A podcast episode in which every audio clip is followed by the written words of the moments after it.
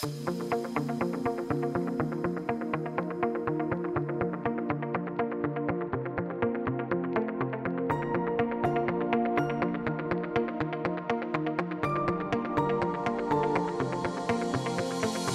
Esto es Sin Dubio Pro Reo, un podcast de Derecho Penal donde comentaré novedades legislativas, discusiones doctrinales, contenidos jurídicos relacionados con el derecho penal y el derecho procesal penal, sucesos con trascendencia penal y, en definitiva, cualquier aspecto relacionado con los delitos, las penas y los fundamentos de esta apasionante rama jurídica. Este podcast está dirigido a estudiantes de Derecho, Criminología, abogados que se inician el trepidante ejercicio profesional y quieren repasar lo aprendido antes de ponerlo en práctica, a opositores a fuerzas y cuerpos de seguridad y a cualquier persona que esté interesada en conocer un poquito más de cómo funciona esta rama jurídica. Espero y deseo que sea de interés y de utilidad. Yo soy Rocío Arregui, doctora en Derecho Penal, profesora, asociada de Derecho Penal en la Universidad de Murcia y abogada, y te invito a escuchar gratuitamente este episodio y a comentar, preguntar o sugerir cualquier cuestión que te interese. Como veréis, dependiendo de la época del año, vamos a tener la voz un poquito más tomada o menos, y efectivamente en este episodio 2 es eh, tiempo de catarros y de cambios de temperatura. Pero eso no va a impedir que grabemos y que lo hagamos pues con ganas de, recordar o de explicar más bien cómo vamos a calcular las penas eh, cuando nos enfrentamos a un procedimiento eh, penal, a un, proceso, o cuando tenemos simplemente que aprendernos ese delito y ver por qué tiene esta pena o esta otra, o por qué el grado de injusto es mayor o menor. Si en el episodio 1 la cuestión era más teórica, los principios del derecho penal, querían mm, situarnos en precisamente pues ese, esa base que nos va a, mm, a mover durante nuestro ejercicio o durante nuestra, mm, nuestro aprendizaje el derecho penal, pues como comentábamos, el principio de legalidad, el principio de prorreo, etcétera, etcétera, pues em, hoy lo que vamos a hacer es coger una parte más práctica del derecho penal. Quizá esta parte práctica mm, va a ser de manera eh, explicada de manera sucinta, puesto que creo que no abarca el, el tiempo del que disponemos, no sería suficiente para explicarlo todo, pero sí espero dar una pincelada sobre cómo calcular las penas. Esto no significa que nos vayamos a quedar aquí, porque eh, haremos más adelante eh, un especial de práctica de pena, de cálculo de pena donde seguramente además acompañaré de eh, pequeños dosieres o formularios que seguro que nos ayudarán a entender em, esta cuestión mejor. De momento, si quieres aprender o repasar cómo calcular las penas, aconsejo parar un momentito el podcast, coger lápiz y papel, goma por si al principio nos equivocamos, pero eh, veréis que enseguida es mucho más sencillo y vamos a entender así, al ver cómo se calculan las penas, pues entenderemos mejor ciertas situaciones jurídicas, algunas noticias, eh, la calificación a veces sorprendente que podemos tener leyendo precisamente unas actuaciones eh, penales o actuaciones, mm, cuando alguien habla de actuaciones penales, por si no se sabe, pues nos referimos al expediente penal, a la instrucción del expediente penal, del expediente jurídico y y bueno, pues podemos examinar o ver qué petición tiene el Ministerio Fiscal o qué solicita la acusación particular. Y bueno, insisto que aunque habrá otro podcast especial sobre esto, eh, este podcast de hoy nos va a hacer entender mejor por qué a veces se pide eh, una pena u otra, por qué de repente la acusación particular está pidiendo el triple de pena que la defensa. ¿Cómo puede ser? Si realmente eh, pueden coincidir incluso en que han cometido el mismo delito. Pensemos en que a veces se va a negar la autoría del delito. Yo no he cometido eso. Otras veces se va a negar o se va a discutir el delito concreto. No, mire, yo no he cometido un robo con fuerza, sino que he cometido un hurto. O yo no he cometido un robo con violencia o intimidación en las personas. Eh, todo esto lo, lo explicaremos en otros episodios, seguro pero otras veces incluso se está de acuerdo y estamos discutiendo, eh, se está de acuerdo en el delito y estamos discutiendo qué pena se va a aplicar, cómo puede ser que haya tanta diferencia. Bueno, pues eso lo vamos a, ver hoy, vamos a explicar cómo se calcularía. Eh, lo primero que tenemos que ver es que las penas se calculan como si fuesen mm, horquillas de pena, como si fuesen, eh, digamos, unos puentes. Ese puente tiene la parte de subida, digamos, pensemos en un puente clásico, ¿no? De esto de, del medievo y tenemos una subida y una bajada al puente mm, partiendo de, de un lado hacia otro. Ese puente, como veremos, puede ser de subida y de bajada. Vamos a llamarlo horquilla, que es bastante más técnico, y pensemos en que esa horquilla tendrá su punto medio. Al coger ese punto medio podremos calcular exactamente la mitad de la pena y además en base a eso calcularemos la mitad inferior y la mitad superior de la pena, en este caso de esa horquilla. Eh, vamos a pensar que si cogemos el primer punto, el más bajo es el punto A y el más eh, alto es el punto B, imaginémoslo como una línea, para calcular el punto medio tenemos que calcular efectivamente la media, sería A más B partido por 2. Pensemos en una pena de 2 años a 5 años de prisión. Pues A más B partido por 2 sería 2 más 5 partido por 2, que sería 7 partido por 2. Digamos que va a ser 3,5, pero en este momento nos vamos a olvidar del con 5, con 25, porque no sería ni el primer ni el último alumno que me dice que 3,25 pues es 3 años, 2 meses y 5 días. Y no, eh, vamos a olvidarnos en ese momento de las comas y vamos a empezar a traducirlo, si me permite la expresión, en meses y en días. Eh, esto va a hacer que calculemos los meses como 12 meses iguales de 30 días. Vamos a calcular Además, los medios meses o los medios años como 6 meses, también de 30 días, y vamos a calcular los medios meses como de 15 días.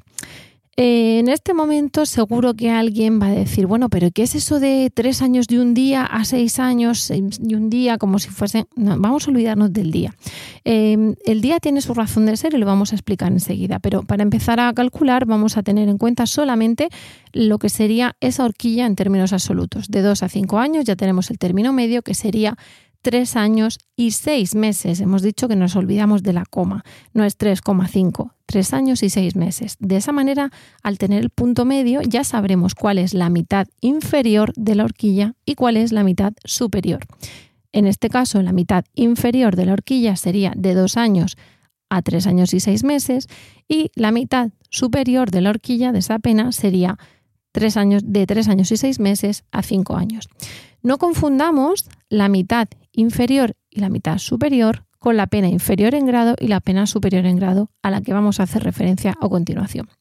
Como os decía, hago el inciso de lo de dos años y un día a cinco años, porque pensemos que los días van a ser eh, imaginados como en un calendario de estos de casillas, donde cada día que pasa lo tacharemos del calendario. A mí me gusta mm, también explicarlo como si fuesen casillas de un juego de parchís. Si tenemos a una ficha en una de las casillas, ya no podremos ocupar esa, esa casilla. Ya sabéis, bueno, pues que si se come la ficha, que si no se la come, aquí no podemos comernos a nadie. Y esa casilla del calendario o esa casilla del juego del parchís ya estará ocupada. De manera que si tenemos una pena que va hasta los dos años, la siguiente no empieza en los dos años, empieza en el dos años y un día. Vamos, siguiendo el mismo ejemplo que hemos puesto, sería de dos años y un día a cinco años. ¿Qué ocurre? Que la casilla de los cinco años ya está ocupada, pues tendremos que calcular la siguiente pena desde los cinco años y un día. Ahora bien, eso de cara a tener un máster en ejecución de penas o a ser jueces, pues seguro que nos va fenomenal, pero a día de hoy no es necesario porque vamos simplemente a calcular horquillas en términos generales, ¿de acuerdo? Ahora bien, hemos dicho que no tenemos que eh, confundir la eh, mitad inferior con la pena inferior en grado y la mitad superior como la pena superior en grado. Vamos a explicar en qué consiste la pena inferior en grado y superior en grado. Eh, a mí me gusta pensar en, en la pena, no solamente como ese puente, ahora me olvido del puente, sino de dos formas. Por un lado, como una escalera, donde cada grado será un escalón, pero vamos a ver que en función de ese principio indubio pro reo, los escalones serán desiguales porque va a costar mucho más subir eh, en contra del reo que bajar, va a ser más fácil bajar esos escalones, de manera que los escalones de subida serán más altos, lo veremos seguro eh, poniendo ejemplos, y los escalones de bajada serán más fáciles de bajar para tender hacia ese favor del reo. También me gusta pensar en la pena como una cuerda, donde, como una, una goma elástica, una cuerda elástica, donde no tiene la misma mm, rigidez en un lado que en otro. Precisamente porque estamos siempre a favor del reo, la parte que baja del elástico va a ser muy fácil de bajar, va a ser muy laxa. Pero sin embargo, la parte que tira va a ser una goma hacia arriba, va a ser una goma dura, va a ser tosca y difícil de estirar. ¿Por qué? Porque ya veréis a la hora de calcular las penas que como las penas superiores en grado cada vez van a ser más extensas, no es lo mismo bajar 3 grados que subir uno a lo mejor, o no es lo mismo bajar 2 grados que subir 2. Va a ser mucho más incremento de penas si subimos 2 que descenso de penas si bajamos 1, ¿vale? Una vez que hemos pensado en esa imagen de la escalera o de la, el, del elástico que cuesta mucho más subir que bajar, tenemos que pensar en que vamos a calcular las mm, penas inferiores en grado eh, bajando, dividiendo entre dos lo que tenemos. Por ejemplo, hemos dicho que teníamos el punto A, que era dos años, lo que haremos será dos años dividirlo entre dos y se lo restaremos a ese punto A. Es decir, dos entre dos, un año, se lo restamos a A, a pues tenemos dos años menos un año, un año. La pena inferior en grado será de un año a dos años. ¿Calculamos otra pena inferior en grado a ese, a ese, ese, grado de un año a dos años? Bueno, pues cogemos un año, lo dividimos entre dos, ya hemos visto que no es 0,5 sino seis meses y en ese momento le restamos esos seis meses a uno podemos pensar, bueno, vamos a dividir uno entre dos y ya está. Sí, también. Pero eh, ese eso nos daría el punto de abajo. Eh, para mí es más visual restarlo para que veáis cómo vamos descendiendo. el siguiente grado sería de seis meses a un año. Vamos, sin embargo, a em, calcular las penas superiores en grado. He dicho que vamos a restar en las inferiores en grado porque así vemos cómo bajamos, pero es que también tiene un fundamento. Bajamos el grado, restamos. ¿Qué pasa? Que si subimos el grado, sumaremos. Entonces cogeremos ese punto B, que sería 5, en siguiendo el mismo ejemplo, también lo, lo, dividiremos entre dos, como si fuese la norma, pero esta vez lo sumaremos, de manera que 5 entre 2 es 2,5 hemos dicho que no, dos años y seis meses sí, y lo sumaremos a 5, de manera que tenemos 7,5. y medio. y medio nos dará ese punto final de la horquilla, con lo cual la horquilla nunca será un punto fijo, sino un trayecto, una eh, horquilla, como dice la palabra, y eh, una franja en virtud de la cual em, el, juez puede, estar facultado por el legislador a poner cualquier pena, cualquier punto concreto que esté comprendido en esa franja. Siguiendo el mismo ejemplo, tendríamos que la pena superior en grado es de 5 años a 7 años y 6 meses. Vamos a pensar que seguimos subiendo. Si calculamos una pena superior en grado a esa, 7 años y 6 meses entre 2, hemos dicho lo que haremos será dividir 7 entre 2 tres años y seis meses y los seis meses entre dos, tres meses. Sumamos años con años, meses con meses y tendríamos tres años y seis meses por un lado y tres meses por otro, pues tres años y nueve meses. De manera que subiríamos a los siete años y seis meses, tres años y nueve meses más. ¿De acuerdo? Con lo cual, la pena superior en grado sería de 7 años y medio, de 7 años y 6 meses, le vamos a subir 3 y 9 meses, ya tendríamos 10 y 15 meses. Lo vamos a traducir años con años y meses con meses. Como hemos superado los 12 meses, nos vamos a 11 años y 3 meses. Esto así escuchado sin más, si vamos en coche, en tranvía, estamos haciendo la comida, quizás es un poco complicado, pero seguro que con ese lápiz y papel es más fácil. Em, ¿Cómo se aprende a calcular penas una vez que os he dicho esto? Calculando penas. Calculando muchas penas, para arriba, para abajo, sumando años con años, meses con meses. Si me paso de, de si estoy sumando días con días y me paso de 30, tendré que cambiar uno a un mes, ¿no? Al igual que pasaba cuando de pequeños calculábamos los segundos, los minutos y las horas, ¿no? Si me paso de 12 meses, tendré que transformar un paquete de 12 meses en un año más. Y ya está. Y será sumar y restar o sumar, dividir, restar, dividir, etc. Si os dais cuenta, cuando hemos calculado la mitad, eh, la pena inferior en grado, perdón, era de un año a dos años, un grado para abajo. Es decir, esa horquilla tiene una longitud de un año. Sin embargo, cuando hemos subido a la pena superior en grado, era de cinco años a siete años y seis meses. Es decir, la horquilla tenía una franja de dos años y seis meses. Si os dais cuenta, eh, a la hora de facultar el legislador al juez a subir la pena no es lo mismo facultarle a subir dos años, que nos encontraríamos hasta con una pena de 11 años de prisión, es decir, más de seis años de extensión total, que bajar dos grados, que serían un año y medio. Entonces, por eso eh, digamos que el legislador va a pensarse mucho cómo va a bajar y a subir o cuándo va a facultar subir o bajar, porque además ha visto que esas penas, que esas horquillas superiores cada vez son más extensas, esos escalones cada vez son más altos y cada vez cuesta más subirlos, de tal manera que se intentará no subir tanto. Esto, ¿cómo se verá? Se verá en el artículo 66 del Código Penal, que nos va a establecer los criterios de subidas y bajadas en función de las agravantes y las atenuantes, las circunstancias agravantes, atenuantes que concurran en cada persona. Bueno, acabo de tocar las agravantes y las atenuantes y seguro que eso será materia de otro eh, episodio. Pero sí que nos sirve para decir ya, bueno, todo esto de las penas, una vez que lo calculamos, ¿para qué nos es de utilidad? ¿Para qué nos sirve? Bueno, pues calcular las penas superiores en grado, inferiores en grado, nos va a ser de utilidad no ya solo para entender la noticia, la petición del fiscal, la petición del abogado contrario, sino también cuando tenemos que calcular la pena entre nuestro cliente, si somos abogados en ejercicio, o el la pena de, un examen, porque a lo mejor nos están preguntando la pena superior en grado o la modalidad agravada que implica subir en grado el delito X, el que esté tratando en ese momento el examen.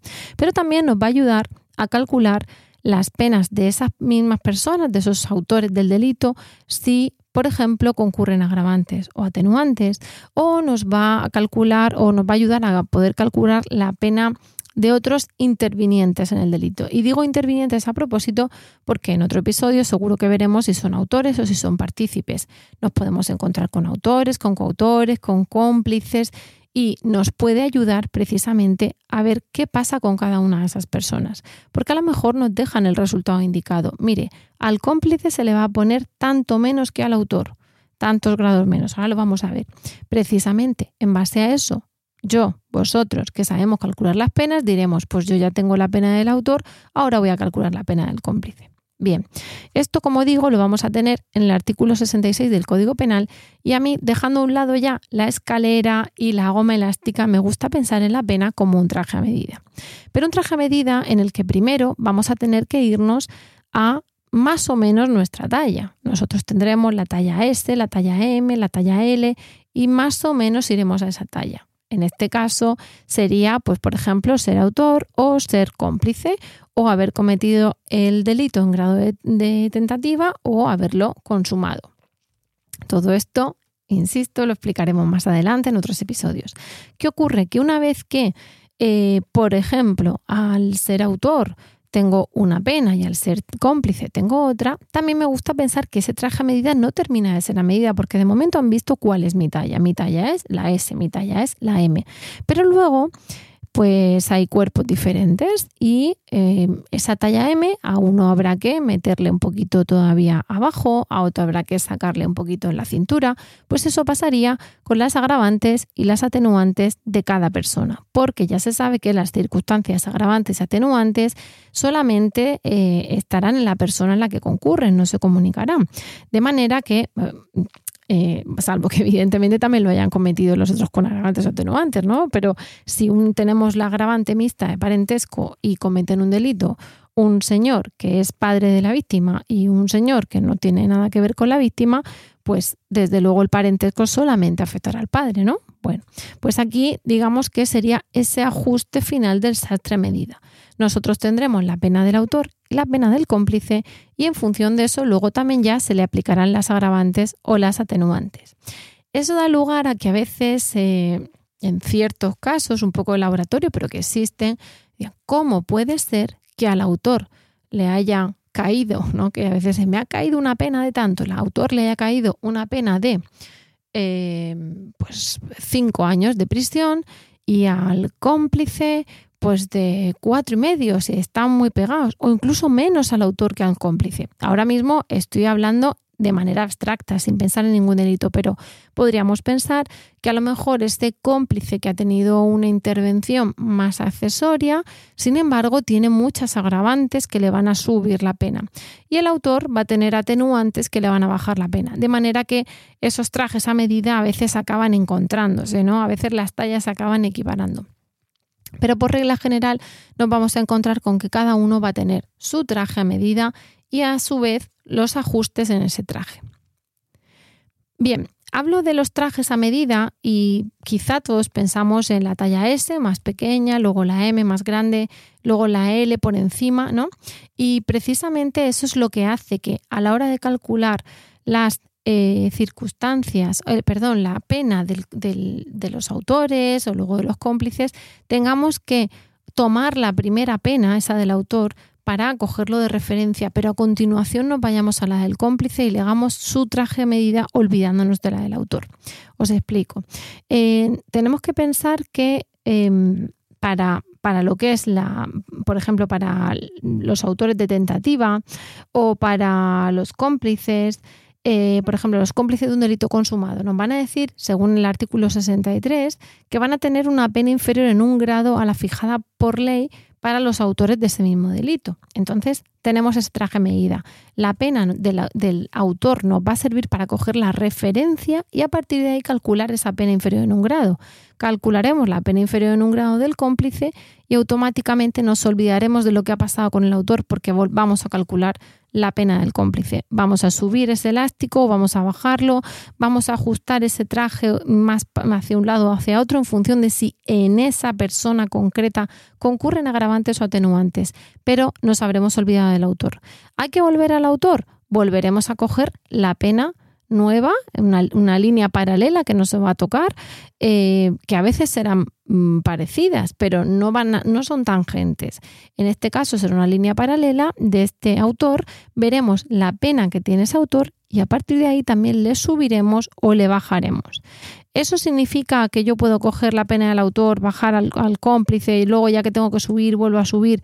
Pues os puedo asegurar que no, porque tenemos muchas posibilidades de que los números no coincidan, de que al ser cada traje a medida, cada eh, escalón de esa pena que os he comentado que cuesta más subir que bajar será a su vez distinto. De manera que corremos el riesgo de que eh, si pensamos que es el mismo escalón y del cómplice subimos uno al autor y del autor bajamos uno al cómplice y le vamos poniendo agravantes atenuantes, tenemos muchas posibilidades de equivocarnos. Por eso, igual que os he dicho, consejo, olvidémonos de las comas y vamos a calcular en meses consejo, vamos a pensar en esa escalera y en esa goma elástica, pero que es desigual en cuanto a elasticidad, vamos también a pensar en ese traje a medida y en que nos olvidamos del otro traje mientras estamos trabajando con uno. Después trabajaremos con el otro. Em, hablo del traje a medida también precisamente porque eh, para esto es esencial el artículo 66 del Código Penal que nos establece además los criterios de esa balanza entre los atenuantes, las atenuantes y las agravantes. Como esto sí que se extendería demasiado, no vamos a pensar en qué atenuantes y agravantes hay, incluso en qué lectura tiene ese artículo 66, pero sí que eh, digamos, vamos otra vez a, dar una representación gráfica, vamos a pensar en una balanza esta vez, ¿no? Entonces, eh, o en esa goma elástica. Es que al final, eh, teniendo claro el indubio pro reo, nos va a solucionar muchas cosas. Eh, pensando en ese artículo 66, nos va a decir, por ejemplo, que si tenemos mm, una atenuante, se nos va a aplicar la pena que nos toca, pero en la mitad inferior. Si vemos el artículo 66, vemos que nos dicen que si tenemos una, un atenuante, podemos eh, aplicar la pena que nos toca, pero en la mitad inferior. Sin embargo, si nos mm, vemos ese mismo artículo, nos dirán que en caso de concurrir una o dos agravantes, se aplicará la pena que nos toca, pero en la mitad mm, superior. Si nos damos cuenta, eh, se incluye la segunda agravante todavía dentro de la mitad superior de la horquilla. ¿Por qué? Porque tenemos la opción de subir de grado y hemos visto que sería muy gravoso, muy perjudicial para el reo si no fuese necesario. De manera que hasta las dos agravantes tenemos todavía nuestra eh, horquilla, aunque sea constreñida a la mitad superior. Si vamos a tener la mitad inferior, es cuando concurre, eh, si aplicamos la mitad inferior es cuando concurre solamente una atenuante. ¿Qué ocurre? Que también decimos, bueno, ¿y si concurren dos atenuantes? Ya nos da la opción de bajar incluso uno o dos grados y además se faculta al juez a aplicar la pena en toda su extensión, de manera que se entiende así en función precisamente de ese indubio reo, que eh, el juez puede poner una pena que considere más proporcionada a las circunstancias, habida cuenta de esa concurrencia de dos atenuantes. Si vemos el artículo 66 al completo, precisamente se puede observar mejor cómo cuesta más subir eh, y cómo cuesta menos bajar. Por ejemplo, para subir en grado, según ese artículo 66, se necesitarían más de dos agravantes es difícil tener más de dos, es decir, tres a partir de tres agravantes.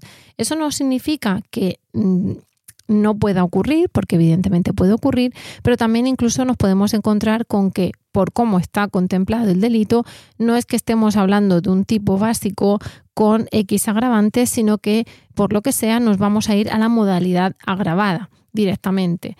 Eh, pensemos, por ejemplo, en un homicidio con alevosía, directamente no vamos a aplicarle el agravante de la alevosía, sino que se convierte en un asesinato. Eh, pero, y esto va a ocurrir en, distintas, en, distintas, eh, en distintos delitos.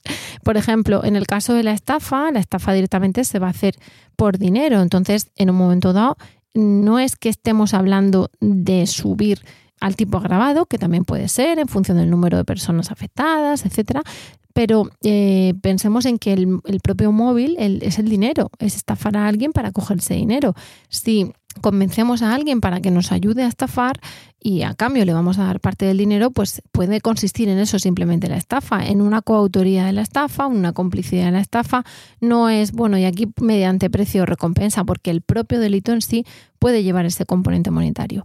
Entonces, em, ¿esto significa que siempre vamos a movernos en cuántas agravantes, cuántas atenuantes? Pues no, ojalá el derecho penal fuera sencillo, fueran 2 más 2, 4, pero igual que las personas son diversas, pues las circunstancias que habrá en cada ocasión pues también serán diversas y tendremos que analizar qué delito se ha cometido y qué pena se ha cometido. Ahora bien, teniendo claras las herramientas, siempre podremos decir vamos a subir o vamos a bajar en función de qué atenuantes y agravantes concurren. O podremos luchar eso, podremos decir no, quiero esta pena porque reconoceré a mi mandante, a mi representado como autor del delito, pero eh, consideraré que no concurre un agravante o consideraré que sí concurre un atenuante o de esta manera diré que no es autor sino eh, cómplice y que su intervención es más mm, relativa a la complicidad y podré defender otra pena, como he dicho, que los cómplices tienen una pena inferior en un grado a la fijada por los autores. En función de eso podremos calcular y ver qué pena se aplica y qué pena, y qué pena eh, no sería la adecuada.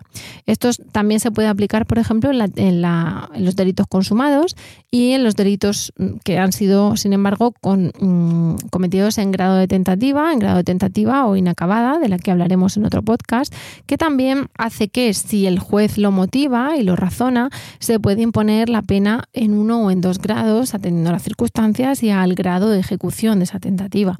Entonces, de nuevo nos vamos a encontrar con ese traje a medida, no solamente con eh, las agravantes atenuantes de cada uno, sino también con el grado de intervención, que puede ser de autoría o de participación, y también con el grado de consumación del delito, si ha llegado a consumar o no ha llegado a consumar.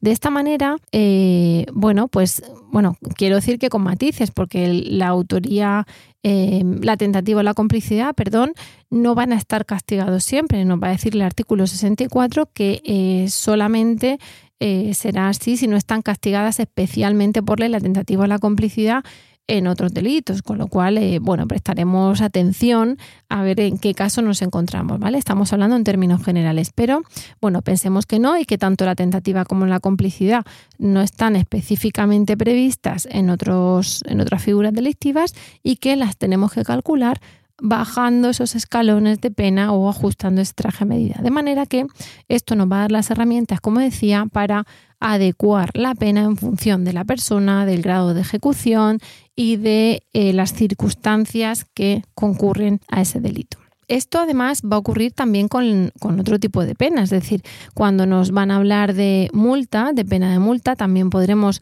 calcular los meses o las cuotas días de multa en función de eso.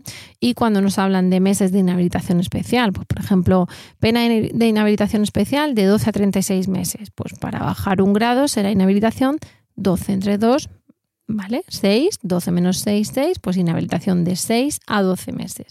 Ya hemos dicho que todo esto lo podremos hacer subiendo grados y bajando grados porque tengamos esas dos agravantes o porque también nos lo indique el, el propio texto. A veces, como digo, estará prevista la modalidad agravada de un delito y a lo mejor nos dicen en este caso las penas serán de tantos años a tantos otros años, pero en otras figuras delictivas no nos dirán cuál es la pena a aplicar en la, modalidad, agravada, sino que nos dirán que se aplicarán en caso de que concurran X circunstancias eh, la pena eh, superior en grado a la indicada en el tipo básico, de manera que nuevamente tendremos que aplicar eh, o calcular esa pena superior en grado. Por ejemplo, un delito de tráfico de drogas, cuando el funcionario, cuando el culpable sea funcionario público, pues nos dirán que se aplique eh, una pena diversa o cuando sea eh, responsable de una organización criminal y a veces nos, van a, nos va a indicar el Código Penal exactamente qué pena se va a imponer y otras veces seremos nosotros, nos va a sentar las bases y seremos nosotros los que tengamos que calcularlo. En principio, lo que vamos a hacer, como os digo, es tener esas bases, pero mm, digamos que esto se va, va a ser practicando, se va a conseguir practicando, se va a conseguir insistiendo, se va a conseguir viendo eh, subidas y bajadas de un grado, de dos y de tres que a lo mejor nunca se van a dar, porque recordemos que tenemos el límite máximo de duración de las, de las penas. Entonces a lo mejor estamos calculando ficticiamente una pena de 35 años de prisión a 43 y medio. Evidentemente me lo acabo de inventar y sabemos que tenemos un límite máximo de cumplimiento de las penas, dejando a un lado la prisión permanente revisable, etcétera. Pero bueno, a la hora de hacer directamente nuestras, nuestros cálculos, podremos tener ficciones a la hora de em, subir penas o de bajar penas, igual que sabemos que una pena de 15 días de prisión pues no supondrá ese ingreso en prisión, pero desde luego que con papel, lápiz y un código penal podremos sumar y restar y calcular y coger verdaderamente una práctica en, esto de calcular penas.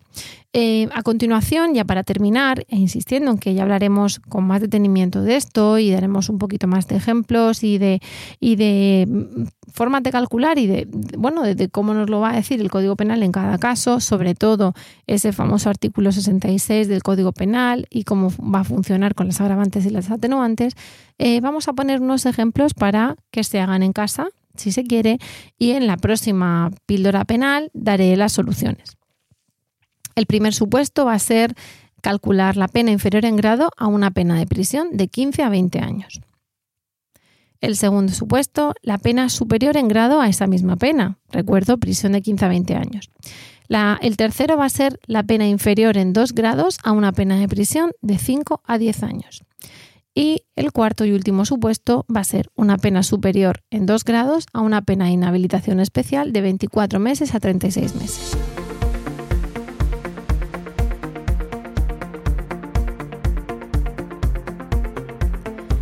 Finalizar este capítulo vamos con la píldora penal de hoy. Mm, me gustaría decir que en lugar de píldora penal vamos a acabar llamándolo la reforma penal del día porque en general tenemos cambios y podríamos decir incluso que se avecinan más. Pero vamos a tomar la píldora penal de hoy, que sería la modificación del homicidio imprudente o la modificación parcial del homicidio imprudente, en concreto relativa al artículo 142 del Código Penal. El artículo 142 no se ha modificado de forma total, solamente eh, digamos en dos párrafos, pero sí que es necesario e importante destacarlos precisamente porque eh, van a tratar el tema del homicidio mm, cometido o la comisión de ese homicidio llevando utilizando un vehículo a motor. En el artículo 142.1 nos hablan de que el que por imprudencia grave causa la muerte de otro y le impone una pena de prisión de 1 a 4 años eh, después nos dicen que si el homicidio se ha cometido utilizando un vehículo a motor, se impone también privación del derecho a conducir vehículos.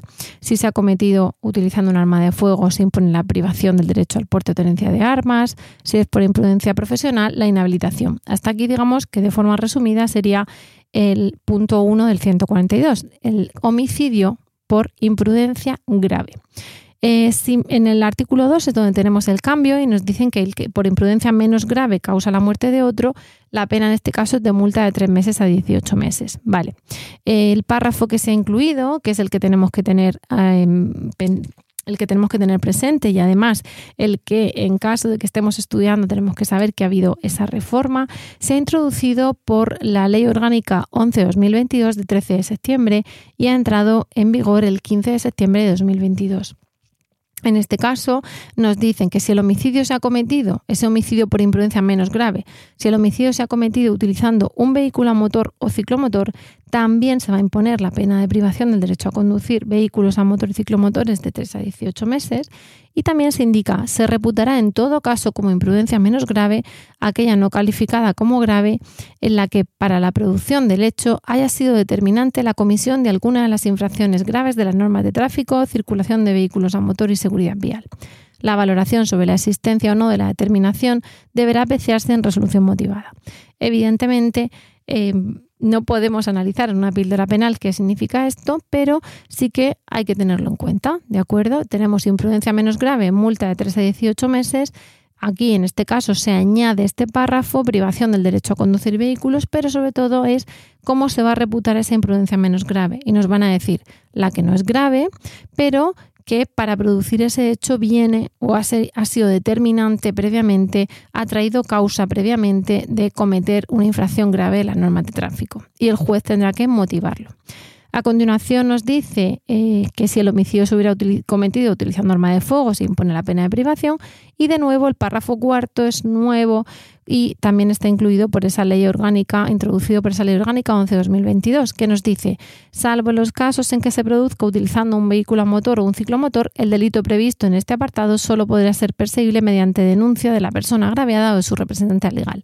Es decir, en este caso, los delitos de homicidio por imprudencia menos grave solo podían ser perseguidos a instancia de la persona agraviada o de su representante, su representante legal, si ésta no podía eh, representarse a sí misma. Pero hacen una excepción introduciendo la posibilidad de persecución de oficio por el Ministerio Fiscal en los casos en que este homicidio por imprudencia menos grave se haya producido utilizando un vehículo a motor o ciclomotor.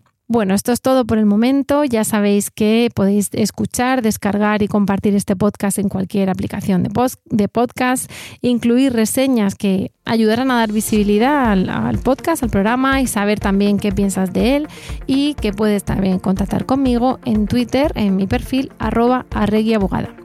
Nos vemos en el próximo capítulo y mientras tanto recuerda que siempre estaremos, sea quien sea, a favor del río.